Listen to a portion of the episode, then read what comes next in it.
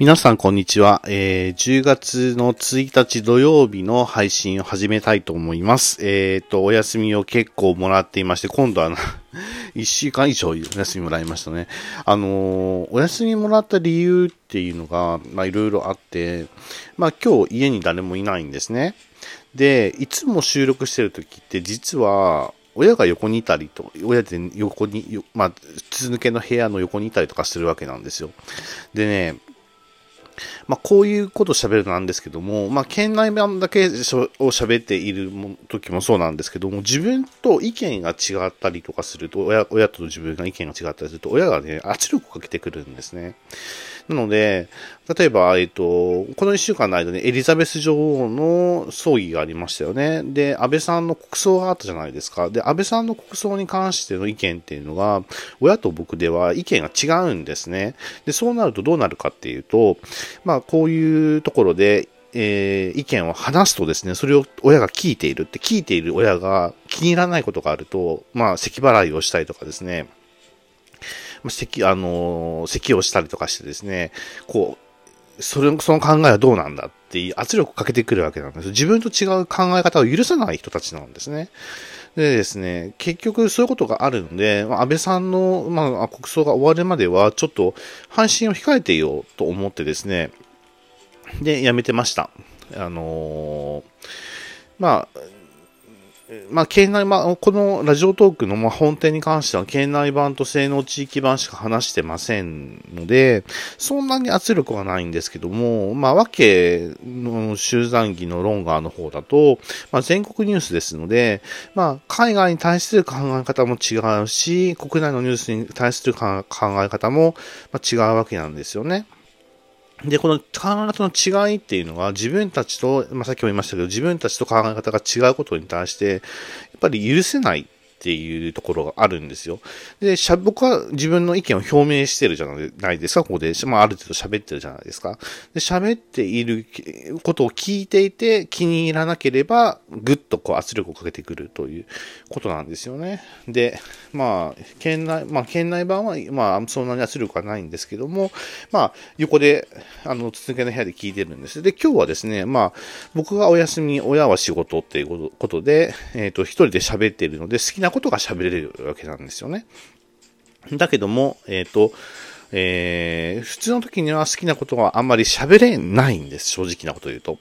で、時々僕、言葉を逃がすこと、濁すことがあるんですけども、えっ、ー、とですね、例えば、だといいなとか、こんな考えもありますっていうふうに濁している時はですね、本当ならはっきりとこう言いたい考え方があるんですけども、その考え方を言えないがために、えっ、ー、と、濁しているっていう、言えない理由が親っていう話なんですよね。でなかなか、まあ、僕は兄弟がいませんし、田舎の長子、長男長子で一人一個っていう風な話になると、わかる人にはわかるんですけども、話してくれないんですよ。どうしたって。で、まあ、それも自分の運命かなと受け入れている部分もあるんですけども、まあ、そういうことがあってですね、えっ、ー、と、喋れない。喋りたいけど、喋れない。っていうことがありました。まあ、特に安倍さんの葬儀に関しては本当に意見が一致しませんでしたので、まあ、これは喋るのやめた方がいいかなっていうのはずっと思っていましたので、まあ、落ち着くまで、まあ、今日親がいないこの日までちょっとやめていましたので、えー、まあ、今後どうやって続けていこうかなっていうふうには思って考えてはいます。はい。えっ、ー、と、それでは、えっ、ー、と、岐阜県内版、まあ、愚痴を言ってごめんなさい。あの、別にね、あの、皆さんがどうしても聞かなきゃいけないことではないと思うんですけども、まあ、なんかね、間が空いたりとかしてなんでかなっていうふうに思われ、思っている方も見えたらなと思ってお話をしました。まあ、そういう形でですね、あのーなかなか自分の思う、思うことを思ったり考えることを考えたりすることが自由ではないよということも言いたいかなというふうには思いました。はい、えーと、今日の県内版ですけども、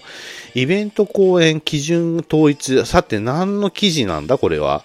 えっ、ー、と、秘書広報部門が統括。えっ、ー、と、県議会の定例会は前日につき一般質疑を行った県が世界、あー、なんたら協会、まあ、統一協会のお話ですね。統一協会のお話で、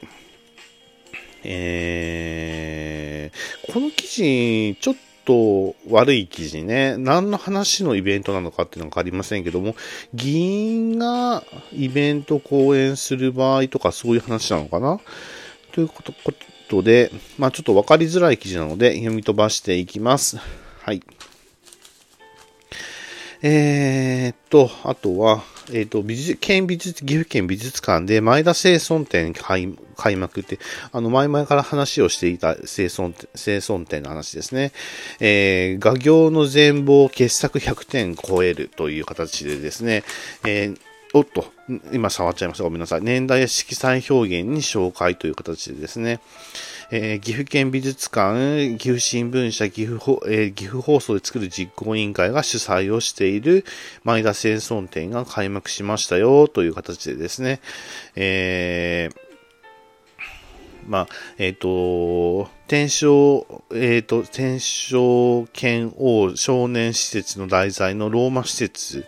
は、えー、西洋美術的な混色と塗り重ねた多様がされというか、大作の可愛い清村の方の章にカチカチ山ペンギンといった遊び心あふれる古品、小品が並ぶなど画像、画業の全貌を知ることができるという形ですね。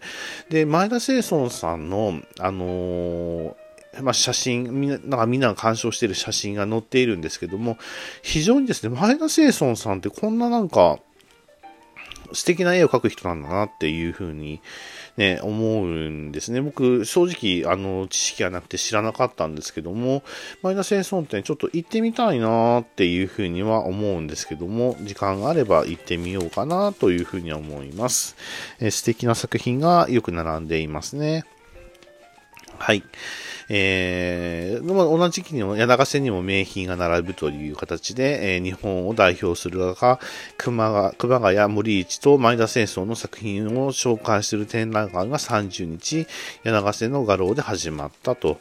いうことだそうですね。えー、あのー、まあ、絵っていうのはですね、知ってってる人からすれば知っているんですけど、知らない人からすれば知らない。まあ、クラシックと一緒ですよね。知らないので、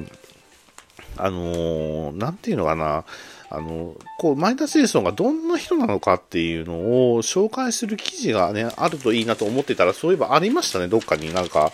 あのー、特集が組まれてたと思うんですけど、前田清尊さん、まあ僕も知りませんでしたので、その記事を読んでですね、えー、ちょっと勉強してみようかなというふうには思います。はい。えーとまあ、無事に生存戦生存展が開かれてよかったんじゃないかなというふうには思います。それから、えー、性能地域版は、三英傑失敗に学んだという形で、えー、古戦場美術館の小和田館長が講演をしたという形でですね、えー、小和田館長は戦国武将に学ぶ、えー、経営戦略と題し、えー、1600年の関ヶ原の流れ、合戦の流れや概要を説明したと。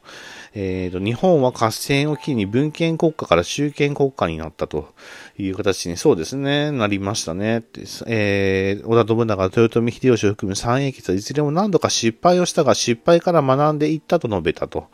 いう形だそうで、確かに失敗して学んだっていうことは大きいですよね。あのー、まあ、ことわざの中にでも、あのーえ倒れるのは仕方がないけど、そこから立ち上がってまた歩み始めるのが偉大な一歩なんだよっていうことを言う、確か、えー、ことわざというかですね、格言があったと思いますけども、本当にその通りだなというふうには思います。はい。えーと、あとは、えー、養老町の公園、養老公園を拠点、目指して観光振興。養老公園にね、行ったことあるんですけどね、非常にいい公園ですね。整備もきちんと行き届いていましてですね、あの、これぞ、あの、みんなが考える公園っていう話なんですけども、えー、そこを、えー、中心に観光拠点、観光振興していこうというふうですね。園内で星空鑑賞特産品開発もしたとしていこうじゃないかというお話が、えー、出ていますので、これはいいことだと思います。はい。えー、薩摩義士の物語復刻、大垣クラブ、市営漫画寄贈と、あ、いいことですね。薩摩義士の話ってですね、実は結構有名ではないということに気がつきました。実はですね、仕事上で、あの、鹿児島のお客様と、えー、お話しする機会がありましたけど、鹿児島のお客様は実は薩摩騎士のことを知らなかったという話があって、まあ、その人がたまたま知らなかったのかもしれないんですけども、うん、なんか、あのー、せっかくなんか自分たちのね、えー、ご先祖がね、すごく大変な偉業を成し遂げたということがあるのに、まあ、そのあたりがね、知らないっていうのはですね、あの、法歴秩序を知らないっていうのはですね、とても残念なことだと思います。皆さんもですね、あの、ぜひですね、法歴治水といって調べてみてください。あの、非常にですね、壮大な物語、まあ、ちょっと悲しいお話でもあるんですけども、がありますので、えー、薩摩義士についてはいずれ語ってみたいかなというふうには思います。はい。えー、っと、そんな感じになりますね。あと、えっ、ー、と、家康と大垣学び深めるという形でですね、えー、大河ドラマ控え研修ということが、えー、観光ボランティアグループで行われたそうですね。大垣、家康と大垣の上官をテーマに講演をされたそうですね。あの、若い人もですね、ぜひ興味を持って、そういうのに、えー、参加をしてほしいなというふうには思います。さて、えー、あと30秒ぐらいになりましたけど、えっ、ー、と、ちょっと初回というか、最初の方は、なんか愚痴をごちゃごちゃ言って申し訳がありませんでした。なんかね、えー、自分の考えがね、えー、違ってでも受け入れれる多様性があるといいなっていうふうには思うんですけどね、こういったね、僕一人だけの貴重な時間の時にしか言えないっていうのはちょっと残念だなというふうには思いますけど、はい、それでは皆さん、今日も明日も良い日でありますように、えー、それでは、失礼をいたします。ありがとうございました。